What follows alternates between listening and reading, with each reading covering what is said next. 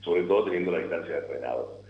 Eh, lo que refiere a, la noticia de, del día, en este caso lo que nos reúne en esta mañana lluviosa, es el tema de las renovaciones de eh, los boletos estudiantiles en eh, todas sus modalidades, o en algunas, o mejor dicho, hablamos con el responsable de SUBE aquí en la capital entrerriana, estamos ya en video por streaming, también así por al aire a través de Radio La Voz, Estamos con Julián, son buenos días Julián, estamos en vivo para Radio La Voz. Contanos un poquito, eh, ya arrancamos con las renovaciones, algo muy pero muy esperado, importante obviamente, teniendo en cuenta que ya las clases previsionales, la, renovación del tema, la, digamos, la renovación de saberes que se están dando a partir de esta semana, digamos, eh, requiere que los chicos tengan la tarjeta al día. Contanos. Bueno, sí, un poco anticipándonos a lo que es el inicio de clases, ahora este 27 de febrero nosotros largamos lo que es el operativo de renovación de boleto estudiantil. Eh, se largó el día de, ayer, se había anticipado ya desde el viernes, habíamos empezado a salir en los medios, para que la gente vaya sacando turno. Más que nada eso, avisarle a la gente que vaya sacando turno, que se acerque a las oficinas y que concurra con los requisitos que nosotros establecemos. En todo caso, para las personas que por ahí no tienen acceso a Internet, eh, pueden venir a hacerlo de forma personal y presencial aquí a la sacar el turno, los atienden sin turno. La mayoría de las personas ya sabe cómo el tema de, sacar turno y demás, la cuestión de la pandemia, eso se acostumbró ya hace un par de años, pero igualmente si en el caso que no puedan, eh, puedan acceder a, sacar turno, tengan algún inconveniente, hay una oficina en calle Echagüe, donde se los atiende, en la oficina donde se atiende por los trámites del Mi Paraná, así se les eh, da acceso a que puedan llegar a sacar turno. Echagüe antes del cine, sería. Sí exactamente, ahí en media cuadra de, cinco esquinas. Ahí pueden, pueden acercarse y pueden eh, acceder a lo que es un turno y, venir a nuestra oficina a que sean atendidos. Eh, está Héctor Solar en el estudio. Héctor, te escucha Julián. ¿Qué tal, Julián? Muy buenos días. ¿Cómo está usted? Buenos días, Héctor. ¿Qué tal? Bien, eh, no sé si ya lo ha consultado, pero ¿cuáles son los requisitos para acceder a, esta, a este beneficio? Sí, son los mismos que todos los años. Primero concurrir con turno, segundo el DNI en mano, que siempre es un requisito fundamental para hacer las cargas en el sistema.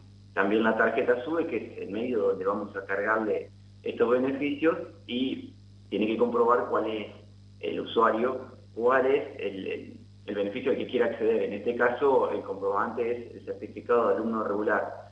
Nosotros el año pasado hicimos un convenio con el Consejo General de Educación mediante el cual accedimos a lo que es el SACE, que es el sistema en el cual nos figuran cuáles son los, alumnos de las escuelas de Paraná, pero hay algunas excepciones en esto, por ejemplo, las escuelas de Wader no tienen integrado su, plantilla de alumnos a lo que es el SACE, entonces, por ejemplo, si son escuelas de Wader, lamentablemente sí o sí tienen que traer certificado de alumno regular, y en algunos casos, en algunas escuelas, no nos han inscrito a los chicos, pero es la misma escuela, no, no es que sean los padres, ¿no? Y en este caso hay veces que vienen padres y los chicos no nos figuran ni en el SAGE, o sea, ni en el sistema, y tampoco tienen certificado de alumno regular, y ese sería el único caso con inconvenientes. Todo el resto, que son la gran, gran mayoría, no tenemos problemas y se acceden directamente al beneficio cuando se acercan a nuestras oficinas. Eh, el certificado de alumno regular, eh, ¿Sirve para todo el año o hay que ir renovándolo? Hablo, eh, pregunto esto en función de que algunas cosas por ahí uno escucha en la calle que mm, sacan el certificado, van dos días a clase, después ya no van más y utilizan durante todo el año el beneficio. ¿Eso eh, se renueva cada determinado tiempo o sirve para todo el año? El certificado de alumno regular nosotros como requisito establecemos que sea emitido este año. Eso es fundamental a lo que quizás está haciendo referencia es lo que puede llegar a ser alumnos no de una escuela primaria o secundaria, que en este caso los chicos tienen un control sobre ellos. Es lo que vemos desde acá. Quizás podría llegar a decir a algún terciario o algo por el estilo, pero son cuestiones de, algunos usuarios, no, no, son, no son la gran mayoría, puede llegar a ser la vivada de un usuario nada más. Sí, sí, sí, son las vivadas que muchas veces no hay forma de, de, de sortearlas. Claro, así es. Perfecto. Eh, de mi parte nada más y le agradezco muchísimo que se haya prestado al diálogo. No, no hay ningún problema. Recordarle a la gente que se acerque a nuestra oficina siempre con turno y que la página SUBE para sacar turno es sube.paraná.gov.ar. Eh, Julián, eh, si me permite eh, la última, en lo que refiere a los, los beneficios, ¿tenés los números, los montos, digamos, que deben descontar en algunos casos? Pues sabemos que el, beneficio del BEGU es para los que viven en la ciudad de Paraná. Ahora, ¿el beneficio se extiende para el área metropolitana?